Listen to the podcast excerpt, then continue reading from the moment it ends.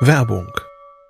Was nervt extrem? Richtig, wenn Webseiten lange laden. Deswegen machst du deine Seiten schnell, indem du an den Web Vitals schraubst. Dabei schwer zu optimieren? Die Time to First Byte. Das hat Mitwald jetzt geändert. Im Managed Cloud Hosting des Agenturhosters bekommst du eine genaue Analyse deiner Time to First Byte. Du siehst erstmals, über welche Hebel du die KPI verbessern kannst. Teste jetzt 30 Tage kostenlos. Alle Infos unter www.mitwald.de/heise.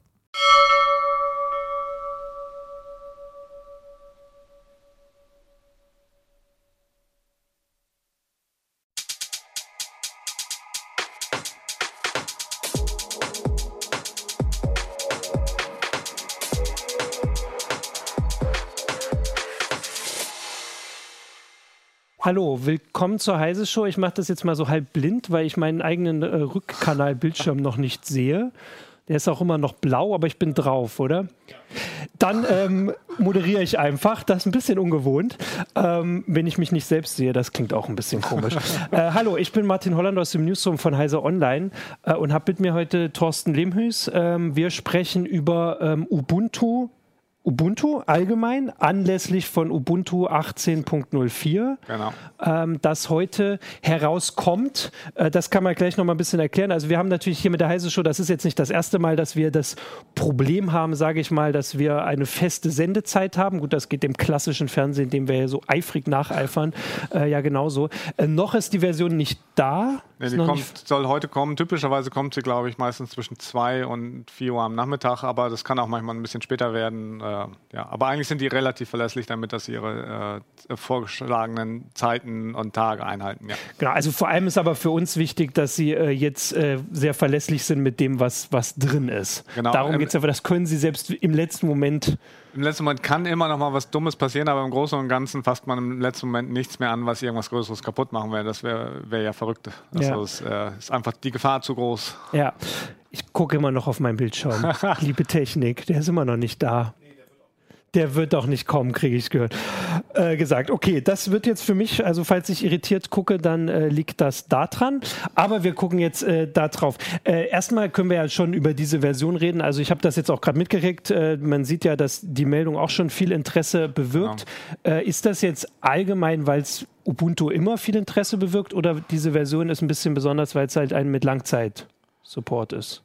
Also allgemein gehört sicherlich Ubuntu zu den äh, Distributionen, die die meisten Leute interessiert und die auch eine der populärsten Distributionen ist. Vielleicht auch eine der oder vielleicht auch die meist eingesetzte, wenn man Android nicht mhm. als Linux-Distribution ja. äh, sie, äh, sieht. Und ähm, tatsächlich hat Canonical letztens mal irgendwas gesagt, dass irgendwie, ich glaube, mehr als die Hälfte der Leute auf diesen Langzeitversionen sind. Ähm, aber ganz sicher, kann, ganz genau kann ja. ich mich an die Zahl auch nicht ja. erinnern. Also es gibt ja alle halbe Jahre Version, äh, Versionen, so wie 1710, 1704 und alle zwei Jahre, so wie heute, kommt dann einfach eine Langzeitversion, bei der Teile der Distribution dann fünf Jahre gepflegt werden. Also die kommen alle zwei Jahre raus, werden aber fünf Jahre lang genau. unterstützt. Ähm, ist das, da muss man sich das so vorstellen, dass die Leute, die, also die letzte war 1604. Die letzte Langzeit, ja. Also offensichtlich ist ja schon so, dass die, äh, die Nutzer dann auch wechseln und nicht vier Jahre warten oder viereinhalb, sondern also wirkt zumindest so vom Interesse her. Ja, ich denke auch. Also die viele Linuxer sind dann ja doch an neuerer Software auch interessiert und die so ein bisschen dahinter sind, die setzen dann, wechseln dann doch auf die neue Version, wobei sie das wahrscheinlich auch noch nicht jetzt sofort machen, sondern viele warten, glaube ich, ein bisschen. Und tatsächlich wird Ubuntu 16.04 das Update auch erst anbieten in ein paar Monaten, wenn 18.04.1 rausgekommen ist. Erst dann wird es ah. automatisch angeboten. Aber die, die interessiert sind an neuerer Software, die können einfach jetzt schon sagen, können in ihren, ihre Softwareverwaltung, in ihren Update-Manager gehen und sagen, okay, ich will jetzt das Update auf die neue Version. Okay, und äh, was sind denn die Neuerungen? Die, die interessiert sind an, den neuen, an der neuen Version, hast du gesagt. Kann man das so ein bisschen zusammenfassen? Das ist ja oft sehr, sehr speziell. Ähm, die größte Neuerung ist tatsächlich, wenn man von 16.04 kommt, ist, dass eine andere Bedienoberfläche ist. Bisher war es halt so, dass mhm. dieses Unity Standard-Bedienoberfläche war. Das war seit, glaube ich, 2011 oder 2012 so, 2011. Okay, Damals ja. hat es GNOME abgelöst und vor einem Jahr hat ähm, Canonical gesagt, okay, dieses äh, Unity, das war eine hauseigene Entwicklung, Die hatten da sehr viel mit vor, aber dann haben sie gesagt, gemerkt, das wird einfach doch zu teuer und dann haben sie das eingestellt und dann sind sie jetzt wieder auf GNOME zurück, haben aber diesen GNOME Desktop angepasst, damit er so ein bisschen wie dieses Unity aussieht. Und ähm, das heißt, auf den ersten Blick sieht der, sieht der Desktop ganz ähnlich aus, die Bedienoberfläche, aber wenn man genauer hinguckt, ist halt doch ein bisschen was mhm. anders und ähm, da muss man sich ein bisschen umgewöhnen. Da haben wir aber tatsächlich in CT vor einem halben Jahr ähm, schon einen Artikel zu gehabt. Damals bei 1710 wurde dieser Umstieg schon gemacht. Das heißt, einige haben, haben das da schon hinter sich gebracht und dieser Artikel ist jetzt auch äh, tatsächlich auf ct.de kostenlos abrufbar. Der erklärt genau, wie man das Ganze benutzt. Genau, also weil es jetzt halt die, äh, also für die Nutzer der Umstieg kommt, die eben diese Langzeitversion genau. ähm, benutzen. Wir können ja jetzt schon mal, weil es äh, tatsächlich schon äh, die, die ersten Fragen gibt, können wir ja auch hier mal ein bisschen äh, gucken, weil das ist natürlich die, die Aufforderung an äh, unsere Zuschauer auch wieder, stellt Fragen. Thorsten ist der Experte. Und vorhin war auch, ähm, ich glaube, in der Mail hatte ich schon die Frage, also tatsächlich auch nicht nur zu Ubuntu, weil Ubuntu hat eine ganze Menge, ich sage jetzt mal Anhängsel, verschiedene Ubuntu-Versionen, die ähm, auf Ubuntu basieren. Kann man, wie sagt man das am besten? Ich, ich, sage mal, Ubuntu ist eine Distributionsfamilie und das, was viele Leute mit Ubuntu mit dem Namen assoziieren, ja. ist eigentlich der Ubuntu Desktop. Wenn man auf den Webseiten von äh, Canonical oder Ubuntu genau hinschaut, steht da auch manchmal Desktop. Mhm. Ähm, das ist eben die, die Hauptvariante, eben die mit dem, die den Unity Desktop benutzt hat. Und es gibt dann natürlich auch noch den, zum Beispiel den Ubuntu Server, der hat gar keine grafische Oberfläche. Ja, und dann okay. gibt es halt noch welche mit anderen Oberflächen, eben mit KDE Plasma, das ist dann Kubuntu mit äh, Mate Desktop, das ist dann Ubuntu Mate und und und. Und da genau, gibt es also, fünf oder sechs Stück. Also zumindest so jetzt, ich würde mal sagen, grobe Fragen dazu kann man ja, wenn wir hier mal sind, weil die werden wahrscheinlich keine eigene Heise-Show bekommen. Nee, ähm, nee aber die frage ich dich jetzt. Aber, aber, aber, viele der Features, also einige der Features, ja. die ich dann hier anreiße, betreffen dann sozusagen alle diese genau. Distributionen, wenn man irgendwie was am, wenn es um den Unterbau geht, ja. Kernel oder Live-Patch-Dienst oder so, das betrifft dann alle. Äh, einige sind dann aber praktisch spezifisch für Ubuntu Desktop, ja. genau. Okay, weil die erste Frage von Tarnwiesel war schon mal, auf was sollte ich beim Update von 16.04 auf 18.04 achten? Ähm, Im Prinzip hast du es ja gerade schon so ein bisschen angerissen, dass man wahrscheinlich wartet, bis das ähm, Ubuntu einem das selbst anbietet. Oder? Das kommt darauf an, wie, wie abenteuerlustig ja. äh, man ist. Also eigentlich ist das schon zu einem ganzen Stück getestet, aber äh, wie das halt immer so ist mit Software. Im Feldtest, je mehr Nutzer, die das Ganze nutzen, desto mehr Probleme werden noch gefunden. Ähm, dann kann man sich halt entscheiden, ob man das Risiko eingehen will, dass man in, im Rahmen des Feldtests unter Umständen einige, einige solche Probleme auch äh, selber, äh, auf, äh, selber damit konfrontiert mhm. wird oder dass man erst andere Leute das sozusagen aussitzen lässt und dann ein bisschen wartet, weil es hat sich zwar ziemlich viel getan, aber wenn man einfach nur im Internet surft, Texte schreibt und nicht irgendwas braucht von dem neuen Ubuntu, dann funktioniert es eigentlich mit dem zwei Jahre alten genauso. Wenn man jetzt aber jetzt irgendwie ein neues Notebook kauft mhm. oder einen neuen PC neu installiert, dann würde man natürlich immer zur neuen Version greifen. Ah, das ist tatsächlich interessanter Gedanke, dass ja diese fünf Jahre wahrscheinlich bei den meisten, bei der meisten Hardware reicht, dass man die Hardware sowieso mit auswechselt. Darüber kann man diskutieren. Also im Serverumfeld ist tatsächlich ähm, bei Red Hat Enterprise Linux oder SUSE Enterprise Linux, da wird zehn Jahre gepflegt. Das heißt, okay. da ist es dann tatsächlich so, dass du deine Server einrichtest und das Betriebssystem bleibt da drauf, bis du die Server wegschmeißt. Obwohl ja. da die Serverzyklen auch teilweise schneller weggeschmissen werden, aber da sind tatsächlich noch längere äh, Support-Zeiträume ja. normal. Ähm, hier, die Frage ist dann so ähnlich von Daniel Faust, der mehrere Headless-Server hat. Also ich verstehe, das sind welche ohne. Das sind ohne grafische Ausgabe, ohne, ohne Monitor praktisch angeschlossen, ja. Und der fragt, ob man die einfach so upgraden kann. Also einfach so upgraden geht, glaube ich, sowieso nirgendwo nie. Naja, auch da kommen wir wieder, es ist Software, ja. es, besteht ein ja. Risiko und ich, man muss sich halt überlegen, braucht man irgendwelche von diesen Vorteilen der neuen Version, profitiert man irgendwo von und wenn man die nicht sofort, wenn es da keine Gründe gibt, dann würde ich tatsächlich eher einfach mal warten, ja. weil äh, dann gibt es ja keine gro großen Gründe. Ja. Genau. Ähm, was wären denn noch andere Sachen? Du hast jetzt die grafische, äh, also ich sag mal, das, wo, äh, ne, also grafische Begrüßung, ähm, die ändert sich, aber wie sieht es denn unter der Haube aus, was du auch vorhin so angedeutet hast? Ist das sehr speziell oder gibt es da auch größere Sachen? Ja. Snap. Die mm, Snaps. Ja, die, die gab es auch schon bei 1604 tatsächlich. Ach so, okay. Und tatsächlich ist mhm. es so, also wer, wer das nicht am Schirm hat, Snaps ist sozusagen ein neues Format, um die um Linux-Anwendungen auszuliefern, mhm. das auch von Canonical vorangetrieben wird. Und äh, da ist es so, äh, dass es darauf ausgelegt, dass diese Snap-Pakete unter unterschiedlichen Distributionen laufen.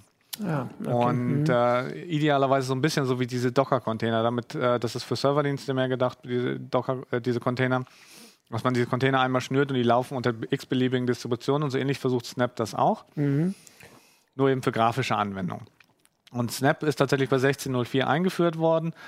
Aber da tut sich natürlich viel über die Zeit so. und ähm, das ist dann ein bisschen so wie, im, äh, wie beim Apple iTunes oder heißt es noch iTunes? Ich bin, äh, oder, das heißt noch, äh, oder, oder Google, Google Play Store. Google Play Store. Ähm, dass es da einfach einen, einen Store gibt, wo, wo, Anwendungen rumliegen und tatsächlich ist der dann auch bei Ubuntu 16.04 der, der gleiche. Das heißt, wenn man jetzt für aus dem Snap Store ähm, ein LibreOffice holt bei 16.04, dann kriegt man genau das gleiche Snap-Paket, wie man es jetzt auch unter 18.04 bekommt, eben mit der aktuellen ja. Version. Und das ist auch tatsächlich ein Vorteil von diesen Snaps, also nicht von dem, dem Paketformat an sich, sondern wie das betreut wird oder wie das gepflegt wird. Nämlich, dass man über Snaps typischerweise aktuelle Versionen von Software bekommt, mhm. eben jetzt LibreOffice 6.0 zum Beispiel, während die Software in der Distribution typischerweise auf dem Stand bleibt, wo sie jetzt ist. Die das, müsste man dann per Hand updaten, oder? Das ist tatsächlich ein Unterschied zur Windows-Welt. Ähm, Software, die zur Distribution gehört, aktuell, äh, also die als Debian-Paket ja. bei Ubuntu eingespielt wird, die zu aktualisieren, ist nicht so ganz einfach. Ähm, da braucht man nämlich idealerweise wieder ein Paket, was genau zur Distribution passt. Ach so, okay. Und deswegen macht man das nicht ja. so schnell, wenn es keinen guten Grund gibt. Und das ist eben mit Snaps anders, weil da die so eine Abstraktionsstrich mhm. zur Distribution ist, ist es da ungefährlicher äh, und einfacher, dass das ähm, zu aktualisieren und dann so ein neues LibreOffice ranzukommen. Das ist eigentlich vor allen Dingen für Windows-Nutzer attraktiv. Eben da ist es ja auch total normal, dass man genau. irgendwo hingeht und man, man lädt sich LibreOffice ja, runter genau. und installiert das und dann will man auch die aktuelle Version. Ja. Und das ist halt bei Linux nicht ganz so einfach, wenn man nicht so tief einsteigt. Wenn ja. man tief eingestiegen ist, dann weiß man immer, wo man irgendwie ein neues LibreOffice äh, als Debian-Paket herkriegt oder als RPM-Paket, um das einzuspielen. Dann ist das äh, kein größeres Problem. Aber wenn man eher so ein Neuling ist, dann denkt mhm. man, hä, wieso, wieso hänge ich den jetzt hier eben bei Ubuntu 16.04 zum Beispiel auf LibreOffice 5.1 immer noch fest? Das ist doch drei Jahre alt, äh, zwei Jahre mhm. alt. Äh, ich hätte jetzt gerne die Version 6.0 und das löst halt ja. Snap.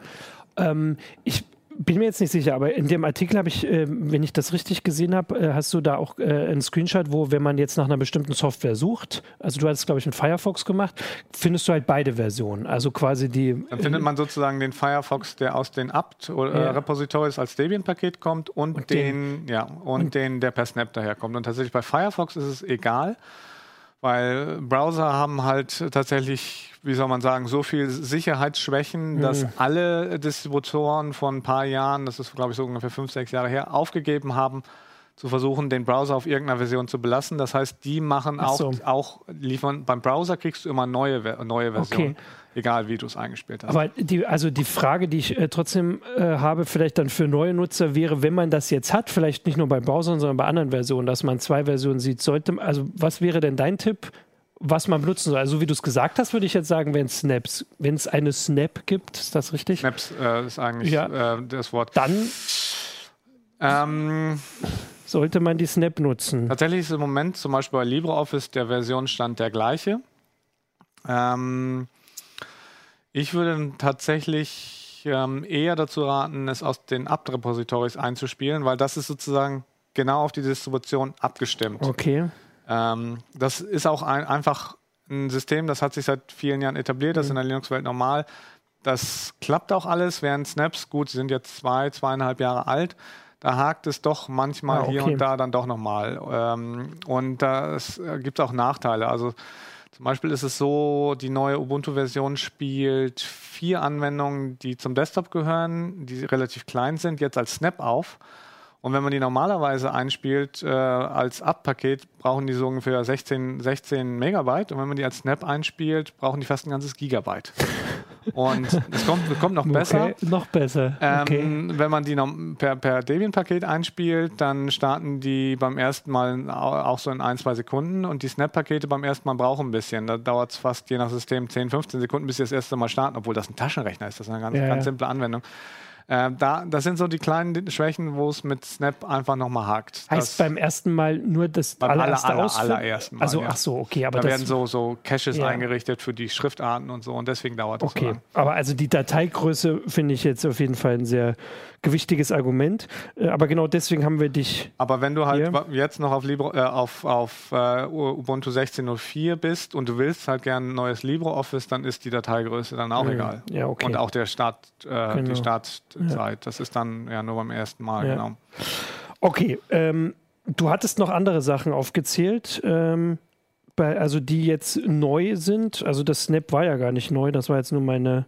Ja, da tut sich halt, halt, halt ständig was. Was halt Neues, du hattest eben schon mal angerissen, Ja. diesen, diesen Willkommensbildschirm. Das heißt, bei Ubuntu Desktop, also dieser Hauptvariante, Mhm. kriegt man jetzt direkt nach der Installation so einen neuen Begrüßungsbildschirm. Und da ist es so, dass man jetzt direkt den Live-Patch-Dienst von äh, Canonical aktivieren kann und damit kriegt man Sicherheitskorrekturen für den Kernel. Ähm, und die werden zur Laufzeit eingespielt. Das heißt, äh, bisher war es so, wenn der Kernel, der sozusagen der, Ja. das zentrale System von deinem Ubuntu ist, äh, ähm, äh, wenn da eine Sicherheitslücke war, dann wurde ein neues Paket eingespielt und musste es neu starten. Ja, Und das kannst du dir jetzt sparen mit diesem Dienst, der für okay. bis zu, ähm, ja, der modifiziert sozusagen den Kernel, während er läuft. Das ist sozusagen, als würde ein Automechaniker während der Fahrt. Ja, ja, genau. das Deswegen sage das- ich krass. da, ja, das klingt scary, aber das ist gar nicht so. Es ist schon komplex, aber wenn man das sozusagen für einen Kernel einmal eine bestimmte Sicherheitskor Sicherheitskorrektur anwendet, dann geht das halt auf einem Rechner genauso wie auf einer Million. Das heißt, wenn Canonical das da macht, dann ist das nicht so schwer. Ähm, die Krux bei dem Ganzen, das klingt jetzt alles ganz toll.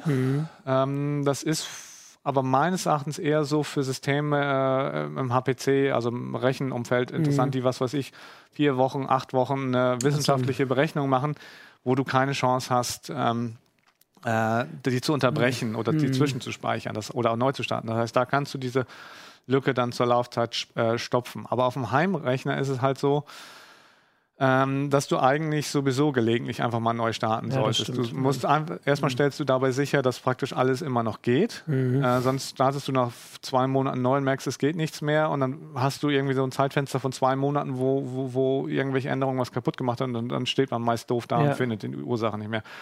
Und das Wichtigste ist, ähm, dieser Live-Patch-Dienst ist halt nur für den Kernel. Das heißt, äh, wenn ein anderes zentrale Element von deiner Linux-Distribution, eben die zentrale C-Library, die glibc, das ist sozusagen das, wo alle Programme drauf, Ja. alle C-Programme typischerweise mitarbeiten, wenn die ausgetauscht wird, weil da eine Sicherheitslücke ist, dann ist es so, dass die Programme, die laufen, noch die alte Version weiter, weiter nutzen. Das heißt, wenn du deine Programme nicht neu startest, ähm, dann bist du auch eine Woche oder zwei, nachdem du das, die, die Sicherheitskorrektur für das Paket eingespielt hast, für diese Lücke unter Umständen immer noch angreifbar. Das heißt, auch das ist ein guter Grund, ab und zu einfach mal zu, neu zu starten.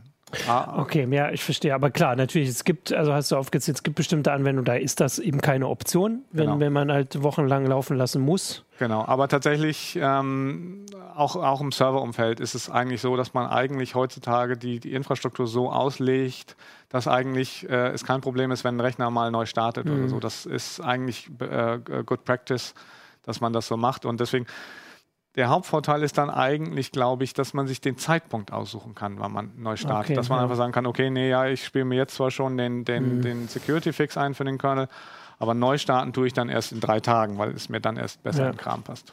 Okay, ist das was, was äh, andere Linux-Versionen auch haben? Das ist tatsächlich so, ähm, die eben erwähnten Enterprise-Linux von Red Hat und äh, SUSE, die lassen sich das äh, richtig happig bezahlen, weil das halt auch relativ viel Aufwand macht, diese Live-Patches, also dieses Modifizieren zur Laufzeit zu erzeugen. Und die sind ja im Unternehmensumfeld und für die ist das sozusagen eine, eine Aufpreis. Das ist äh, eins von Und- den, genau. Genau. hm. Und Canonical bietet das für ähm, bis zu drei Rechner kostenlos an. Aber da, ähm, um das zu kontrollieren, äh, zwingen sie sich halt, sich dich bei denen zu registrieren. Und das ist auch ein Teil von diesem Willkommensbildschirm. Ah, also das war ja vorher, gab es also gab es nicht so eine Abfrage zumindest. Naja, jetzt. jetzt kommen wir schon zum nächsten Ja, Teil des, genau. des ähm, ähm, Bildschirms. Also diesen Live-Patch-Dienst, da kann man auch einfach sagen, ach nee, das will ich nicht. Ja. Dann muss man auch nicht dieses Konto bei, bei Ubuntu One anlegen, sondern ähm, macht dann einfach weiter. Aber dann ist tatsächlich jetzt noch kommt eine Abfrage, ähm, da will äh, Canonical Daten über die Installation erfassen. Das heißt, da wird tatsächlich angezeigt, okay, hilf mit, Ubuntu mhm. besser zu machen und schicke uns ein paar Daten über dein System. Ich habe jetzt gerade gar nicht so genau im Kopf, was, aber ich glaube, Prozessor ähm, ähm, und so ein paar Sachen mhm. zur Hardware stehen drin. Man kann sich dann tatsächlich auch netterweise gleich anzeigen, was wohlgemerkt im ersten Report enthalten ist, der an Canonical gesendet ist und äh, gesendet wird, äh, was darin enthalten ist. Das kann man genau sehen, ja. was, was da steht.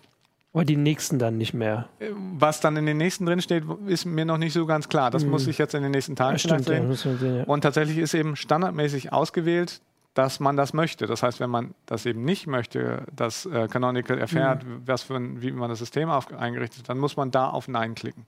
Das ist halt, halt mhm. Opt-out. Ich hätte jetzt, ich überlege jetzt gerade, wie es bei anderen Sachen ist. Also von Windows-Nutzer sind das wahrscheinlich öfter gewohnt, dass man halt aufpassen muss. Sagen wir mal Aber so, aus dem Linux-Umfeld ist das. Im Linux-Bereich war das lange, lange verpönt ja. und böse, böse, böse. Da wären vielen Leuten sozusagen die Hutschnur hochgegangen. Ja. Tatsächlich hat sich das in den letzten Jahren auch ein bisschen geändert. Ähm, bei Mozilla Firefox ist es zum Beispiel auch so. Der sendet heutzutage auch bei vielen genau, Linux-Distributionen ja. auch Daten und tatsächlich weist er da auch nur relativ dezent drauf hin. Da ist mal mhm. unten am, mhm. am, am Bildschirmrand kommt manchmal so, äh, wir schicken Mozilla ja. Daten und äh, wenn man das dann wegklickt, passiert das auch. Das heißt, äh, das ist eigentlich noch viel dezenter. Insofern kann man sagen, Ubuntu ist da noch, ähm, sagt einem deutlich, was da passiert. Aber wie gesagt, das, man nicht genau weiß, was in den nächsten Reports steht und ähm, äh, ist schon ein bisschen komisch. Und tatsächlich habe ich auch gefunden beim Näher anschauen, dass eben Fehlerberichterstattungen, ähm, wenn ein Programm abstürzt, jetzt auch automatisch übertragen werden im Hintergrund. Und das muss man offenbar ähm, separat äh, deaktivieren. Das ist eben, wenn ein Programm abstürzt, mhm. das sozusagen ein Core-Dump, also Informationen ja. über das Programm an Canonical, ja, ach, damit okay, die ja. und da können, sie, sie behaupten, dass da eigentlich keine privaten Daten drinstehen sollen, aber da kann auch einfach mal ähm, äh, ein Passwort oder so drinstehen. Ja. Das sollte eigentlich nicht der Fall sein, aber das müsste man sich auch, eigentlich auch nochmal deutlicher, äh, genauer angucken, was da übertragen wird. Okay, also deswegen ist dieser Willkommensbildschirm schon wichtig für die Nutzer jetzt, dass sie sich das genau angucken. Normal, man hat das ja, kennt das ja oft, dass man vielleicht zu schnell rüberklickt. Ja, genau, dass man da, es ist schon ziemlich deutlich, ja. da kann man dann auch relativ einfach auf Nein klicken, aber ja. es aber ist sozusagen ist, vielleicht, jetzt ist es erstmal das und äh, wir haben das ja bei Windows und anderen Betriebssystemen und anderer Software gesehen. Am Anfang ist es immer noch ein überschaubares Maß und mit der Zeit wird das immer mehr. Äh, als Windows XP, die Älteren erinnern sich vielleicht, rauskam, äh, äh, äh raus, äh, rauskam, da war es noch so, dass die Leute darüber aufgeregt haben für jede kleine Anfrage, die an Microsoft mhm. geschickt wurde, allein nur, wenn es um Zeitsynchronisation ja. geht. Und das sind Sachen, da macht sich heute keiner mehr Gedanken stimmt, drüber. Und ja. so ist das, passiert das bei Linux vielleicht jetzt auch ein bisschen mehr. Ja. Aber es gibt auch, auch in, im Linux-Bereich natürlich dann Distributionen, die ähm, da sehr aufpassen und die das vielleicht äh, Leuten, die auf ihre Privatsphäre sehr überdacht sind, ähm, da entgegenkommen, indem sie sowas weitestgehend versuchen abzustellen. So, jetzt äh, gucke ich nochmal auch, was du äh, gesagt hast. Das Live-Patching haben wir schon. Ähm, ich muss jetzt gerade mal selbst gucken, aber gab es nicht auch noch irgendein, ich sage jetzt mal, Problem mit ähm, verschlüsselter Ko Kommunikation beim Installateur? Ja, mit der Verschlüsselung, Verschlüsselung. Bei der Verschlüsselung bei der Installation ist es so, bisher gab es eine relativ einfach aktivierbare Option bei der Installation. Da, irgendwann kommt da ja der, der, der Bereich, wo man den Nutzer anlegt, mhm. wo man ein Passwort festlegt und da konnte man einfach sagen, meine Daten verschlüsseln. Und dann ist das passiert. Mhm. Und diese Option ist verschwunden, weil die Software, die davon genutzt wurde, nicht mehr so richtig gut gepflegt wird. Ja. Und das heißt, wenn man jetzt verschlüsseln will, muss man eine verschlüsselte Partition einrichten. Und mhm. ähm, das ist im Installer nicht so einfach. Das hakt auch immer mal wieder und ähm, ähm, es gibt auch Systeme, ich, das habe ich tatsächlich noch nicht so genau verstanden hier im Testlabor, da wird mir diese Option manchmal einfach nicht angeboten. Das scheint, wenn die Partitionierung ein bisschen komplexer mhm. ist oder so, ja.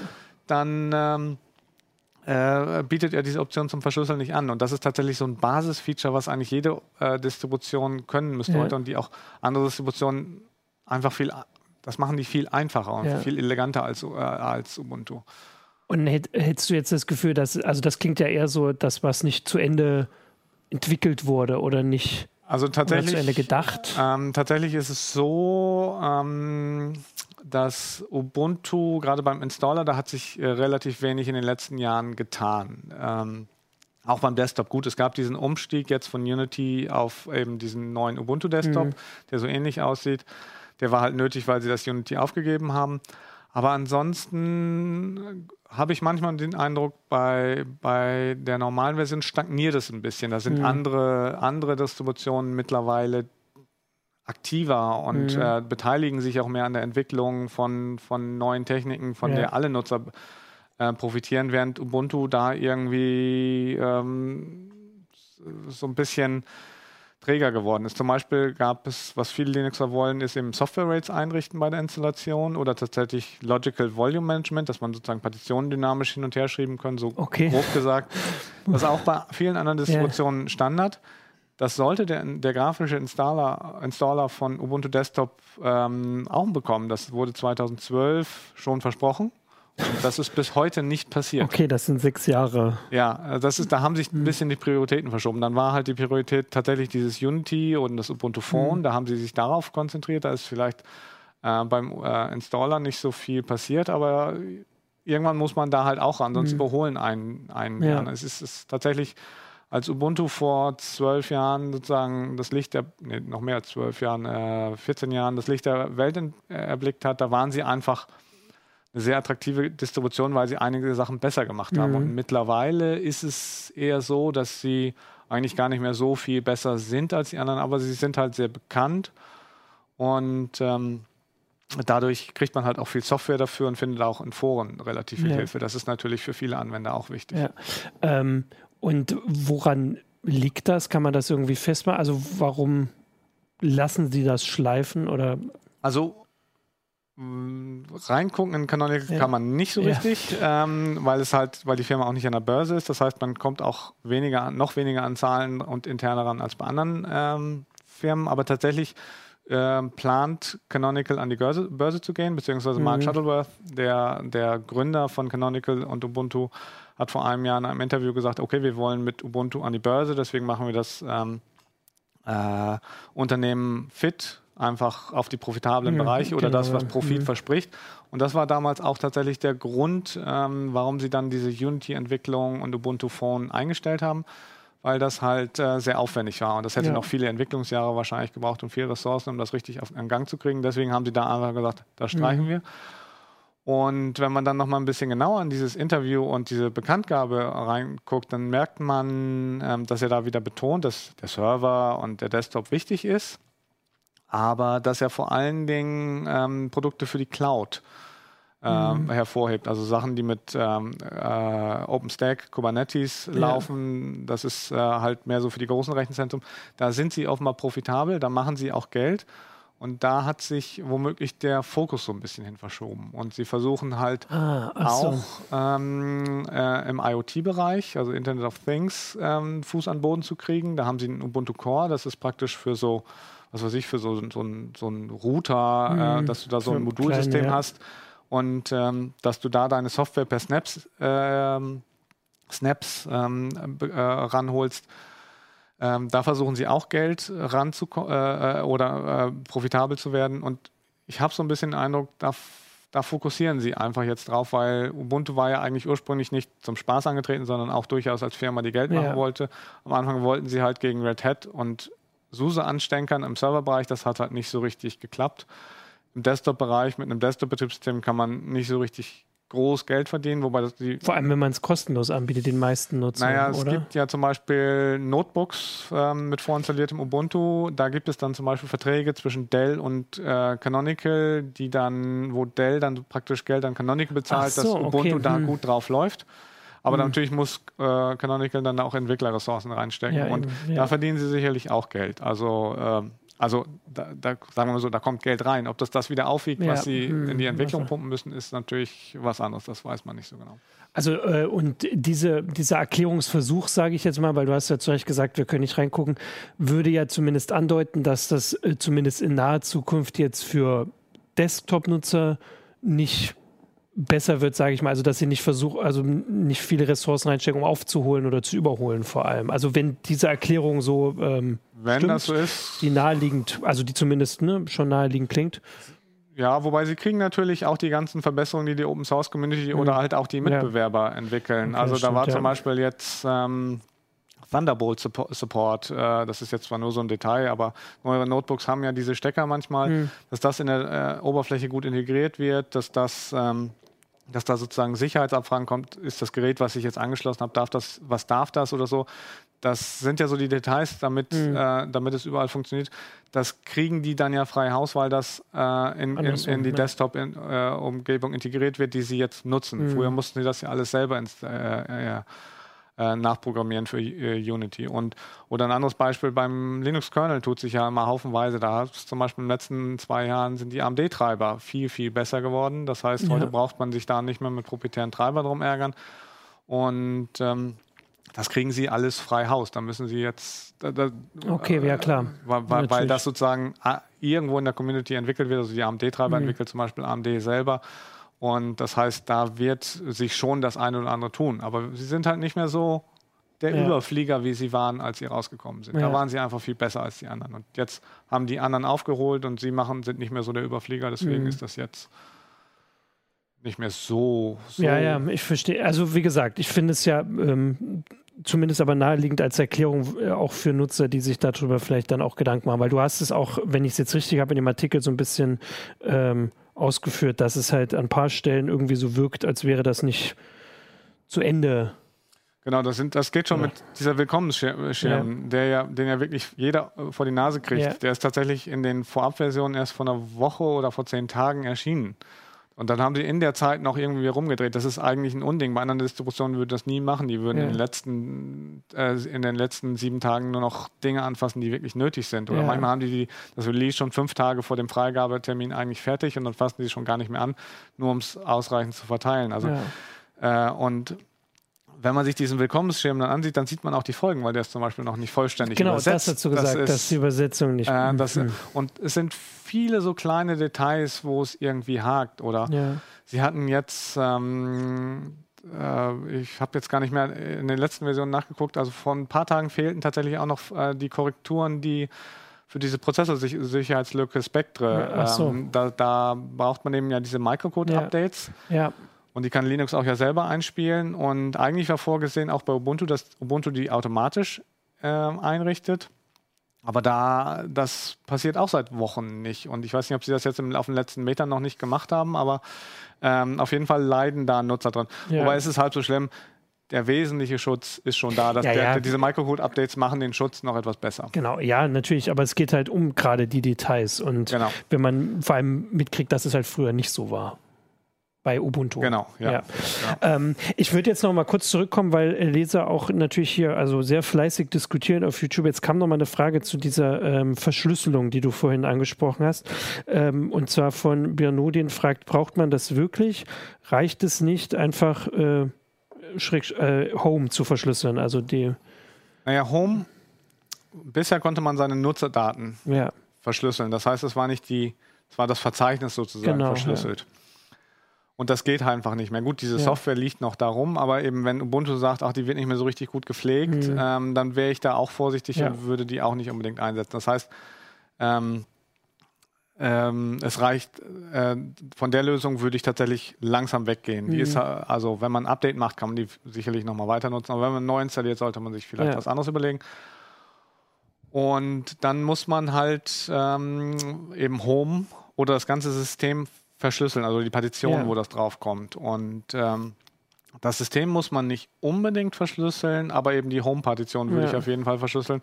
Eben was weiß ich, wenn das Gerät irgendwann die Festplatte äh, ausgebaut, ausgebaut wird oder so ein bisschen kaputt geht, dann weiß man einfach, okay, das schmeiße ich jetzt weg.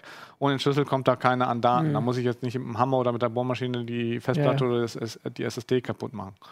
Und tatsächlich auch, ähm, meines Erachtens ist es auch sinnvoll, tatsächlich die Root-Partition zu verschlüsseln oder beziehungsweise also das System selber. Mhm. Weil in, im ETC-Verzeichnis landen auch manchmal WLAN-Passwörter oder solche Sachen. Das, ähm, wenn man da irgendwie sich beim ähm, WLAN verbindet Man fragt ja manchmal zum Beispiel, oder steht irgendwo für alle Nutzer zugänglich oder nur für dich. Und wenn man sagt für alle Nutzer, dann landen die halt ähm, im ETC-Verzeichnis. Und wenn das nicht verschlüsselt ist, dann könnte halt ein, jeder da irgendwie diese, diese, dieses WLAN-Passwort auslesen. Oder VPN-Sachen Ja. dann da teilweise auch. Ja.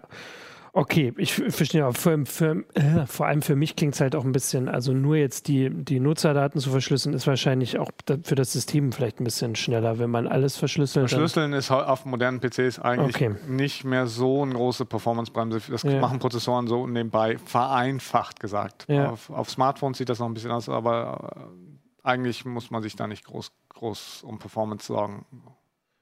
Ich muss jetzt mal kurz, ein Leser schreibt, er hat seit Ubuntu 6.04 nur Updates gemacht. Das kann man machen. Ähm, also der ja wird tatsächlich, wenn er von 6.04 kommt, dann hat er wahrscheinlich noch eine 32-Bit-Installation. Nee, das hat er, steht hier, hat er gewechselt, habe sogar den Umstieg Ah, per echt? Update gemacht. Allerdings Okay. händisch, da das nicht supportet Ja, war. sowas habe ich auch mal gemacht. Das kann man mal machen, aber ja.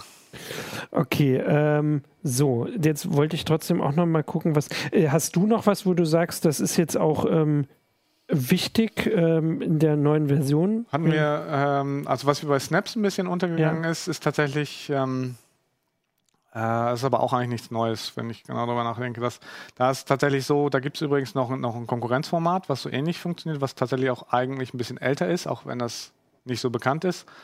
Äh, Das nennt sich Flatpak. Da ist tatsächlich auch so eine, wieder so eine Konkurrenzsituation, wie das äh, häufiger mal ist bei, bei Techniken, die Canonical vorantreibt. Und das wird noch ganz spannend zu entwickeln, welcher von diesen beiden Formaten sich, sich da durchsetzt. Da ist tatsächlich bei Snap noch ein bisschen das Problem. Ähm, das Angebot ist da im Moment, glaube ich, größer und vielleicht auch sogar ein bisschen interessanter, aber Snaps ähm, funktionieren bislang nur unter Ubuntu so richtig, richtig gut. Unter Distributionen hakt es noch und ähm, Snaps, ähm, den Snap Store, der wird von Canonical kon kontrolliert. Das heißt, das ist so ein bisschen, die wollen halt, wie, So wie Apple und Google. wie Apple und Google wollen die da sozusagen irgendwie ihre 30 Prozent äh, dann hier und da abgreifen. Also nicht bei den kostenlosen Anwendungen, aber bei denen, die Geld kosten. Und das äh, schmeckt natürlich gerade den größten Konkurrenten, also Red Hat oder SUSE sicherlich nicht, dass da eben praktisch ein, ein, ein Konkurrent versucht, die, klar. die Kontrolle über die Softwareauslieferung zu Ja. bekommen. Gut, die könnten einen alternativen Snap Store entwickeln. Sowas gab es auch schon mal rudimentär, aber es wurde eingestellt worden. Ja.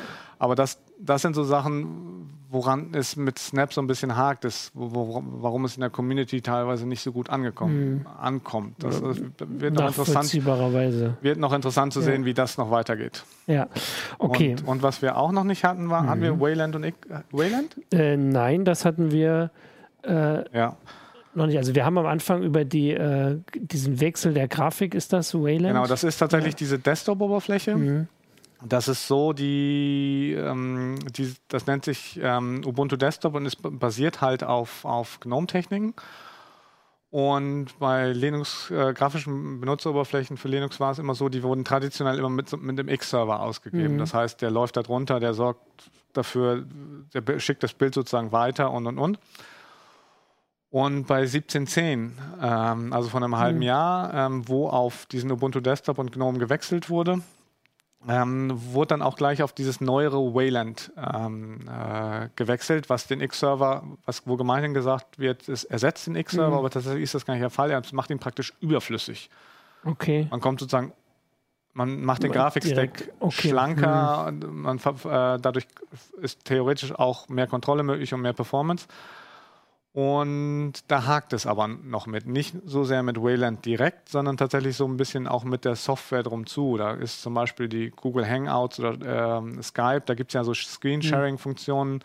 Das funktioniert mit Wayland noch nicht so richtig. Oder mit, diesem Wayland, mit dieser Wayland-Betriebsart von dieser Desktop-Umgebung. Und deswegen haben die Ubuntu-Leute da nochmal zurückgerudert und haben gesagt, okay, wir machen jetzt bei 18.04 nochmal einmal äh, oder äh, sch- ge- machen wir nochmal den Desktop wieder standardmäßig mit dem X-Server. Aber der Plan ist weiterhin bis spätestens 2004 auf Wayland zu wechseln. Okay, aber das sind ja zwei Jahre mehr. Das sind zwei Jahre mehr, ja. Aber Ja. Das, äh, da, die zwei Jahre helfen halt tatsächlich eben noch die Feinheiten eben Mhm. bei der Wayland-Unterstützung in der Linux-Software zu, zu daran zu arbeiten und gleichzeitig eben auch an externen Apps wie Skype oder so, dass die sich auch so Ja. einstellen. Das geht ja immer nicht von heute auf morgen. Das ist so ein Henne-Ei-Problem. Ja. Okay. Ähm, also ich sehe jetzt zumindest erstmal nicht noch direkte Fragen ähm, an dich, würde ich jetzt mal zusammenfassen. Es wird sehr viel diskutiert, aber es ist sehr untereinander. Hast du, du hast ja hier auch noch so. Was habe ich denn noch? Äh, Es gibt noch einen neuen Server-Installer. Ja, das Also heißt, Also wie gesagt, es gibt eben den Ubuntu Server, ja, äh, der ohne grafische Bedienoberfläche ist und dafür gibt es einen neuen Installer. Und das ist auch wieder so, so eine Sache, das ist zwar irgendwie hübscher, moderner, aber tatsächlich fehlen da auch wieder viele Funktionen, die die, die erfahrenen Nutzer gerne Ja. wollen. Eben, da gibt es auch wieder Verschlüsselung, allein äh, äh, Software-Rates ähm, und so ein paar Sachen funktionieren da noch nicht. Da, dadurch ist er für einige Leute komplett raus. mhm. Und tatsächlich kann er da auch nicht mal in existierende Partitionen installieren. Das heißt, wenn ich vorher mal eine Partition anlege mit einem Partitionierungsprogramm oder so und sage, da will ich mein Ubuntu hin drin haben, dann kann der das nicht.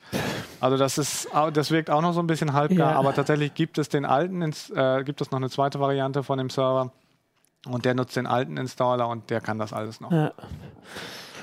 Okay, ja, also äh, das klingt auf jeden Fall alles so, dass es ne, also schon so ein bisschen zu beobachten ist, wie das vor allem für, also jetzt, äh, das ist natürlich jetzt schon mehr auch ähm, Firmenkunden, also Server sind jetzt, ist jetzt Ja, nicht unbedingt der Privatanwender, oder? Für deinen Heimserver vielleicht, ja. Ja, okay. Auch da ist Ubuntu sicherlich beliebt. Aber vor allem, und das sind ja auch unsere Zuschauer, größtenteils würde ich mal sagen, die Privatnutzer, ähm, Da wäre ich nicht, aber egal.